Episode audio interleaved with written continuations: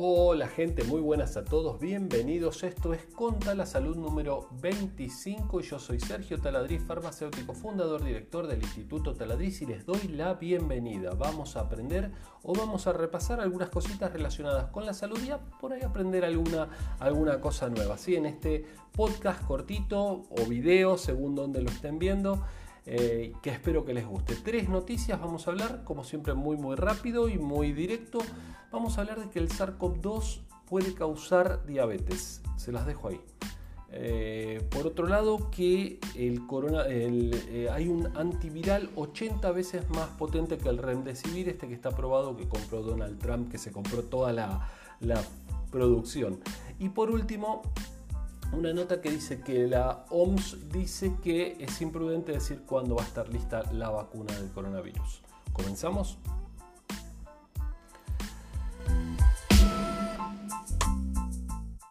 Bueno, a ver, el SARS-CoV-2, el maldito virus que nos tiene a todos a maltraer a nivel global, puede causar daño directo en el páncreas y originar diabetes transitoria o sea, pasajera o indefinida o a largo plazo. A ver, em, esta es una plataforma eh, médica, les dejo el enlace igual acá, pero se tienen que suscribir para poder verla, em, para poder ver la nota completa, ¿sí? pero pueden hacerlo, es, es, bastante interesante y tiene notas muy largas, muy detalladas, muy explicadas a nivel científico, ¿sí? Pero se las resumo brevemente.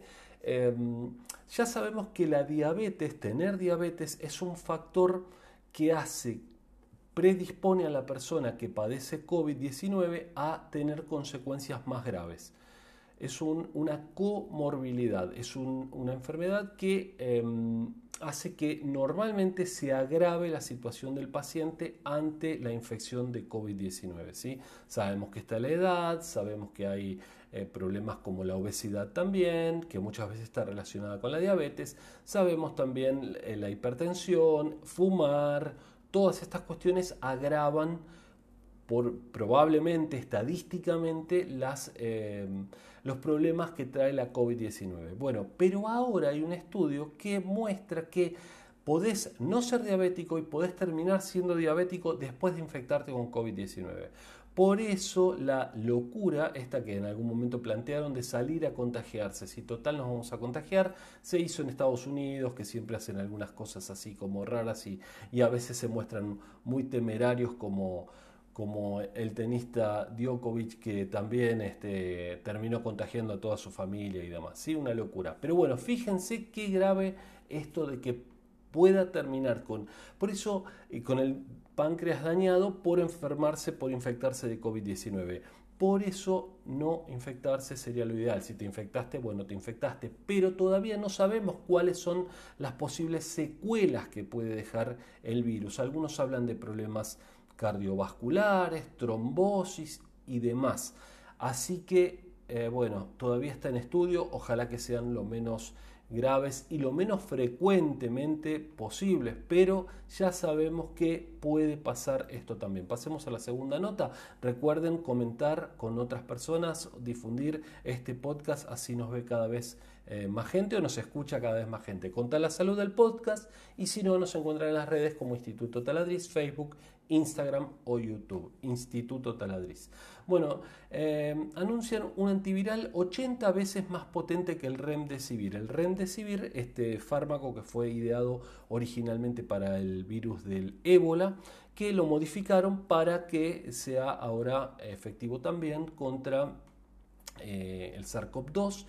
Bueno, hay un antiviral más efectivo, aparentemente más nuevo, no tiene todas las pruebas hechas, pero están así como promocionándolo bastante, que es eh, un medicamento del laboratorio Pharmamar, eh, que tiene bueno, sedes en Corea, y se llama Plitidespina. Plitidespina. Plitidespina, sí, es medio Plitidespina. Bueno, los nombres nuevos, después uno se acostumbra, como el Remdesivir también era bastante difícil al principio, es Plitidespina. Bueno, no, no, no es tan complicado. Eh, que aparentemente tiene una efectividad de 2.400 a 2.800 veces mayor en determinada célula, por ejemplo la célula del riñón de mono. Sí, ya saben que cuando se pasan a los estados preclínicos se hace primero en estudios celulares, después en animales, ya lo dijimos, en animales de experimentación, bueno, y después se pasa a eh, las fases humanas, las fases clínicas, ¿sí? Pero bueno, 2.800, unas 2.500 veces más potente que el remdesivir en la célula Vero, que es una célula de riñón de mono, y hasta 80 veces en la célula que por ahí más nos interesa, que es la célula del pulmón, ¿sí? que se llama CALO3, es una, eh, un tipo de célula del pulmón humano, ¿sí? porque como les digo se está probando en cultivos celulares. Pero fíjense qué interesante, tan potente, muchísimo más potente, entonces 80 veces más potente que eh, el remdesivir. Interesantísimo, ¿sí? Ojalá se pueda popularizar y ojalá no sea muy costoso, ¿no? Porque si es súper costoso también no, puede llegar a la, población en general. Última noticia, la OMS avisa que ninguna vacuna para el COVID está lo suficientemente avanzada. Si bien nosotros estamos diciendo, en octubre se, esperan, bueno, em, la de la Universidad de Oxford, de Londres, pero eh, bueno, la OMS, que puede ser cuestionada o no, y también estaba escuchando el otro día algunos, algunos webinars y, y demás de la Sociedad Argentina de Infectología que me parecieron muy, muy interesantes, y está muy bien que vayan digan una cosa y después cambien. Y sí, porque esto va cambiando todo el tiempo. Entonces nosotros decimos una cosa, después se descubren cosas nuevas y decimos otra. Entonces decimos que barbijo sí, que barbijo no.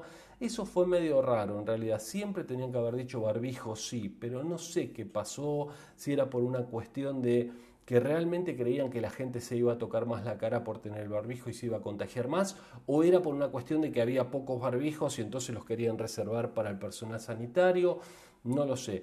Pero en general la OMS, a pesar de que uno eh, se queja y dice una cosa, y dice la otra, han actuado bien, han actuado bien en esta pandemia, están actuando bien, pero eh, claro, no, no, se esperaban y se van descubriendo cosas nuevas todo el tiempo, entonces está bien retractarse, ¿sí? decir esto un día y decir, no, hay que ir por acá al otro día. Eso es, es de ser inteligente, es decir, no, nos equivocamos, realmente no podemos estar adivinando. Hay estudios que muestran que esto que pensábamos que era lo mejor no es lo mejor, lo mejor es esto, ¿sí?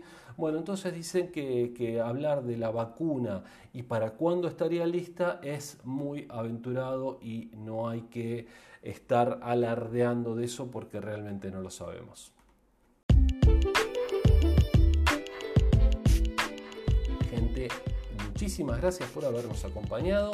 Nos vemos mañana si ustedes quieren. Recuerden difundir, comentar, compartir este podcast o este video. Nos estamos viendo. Chao, hasta mañana.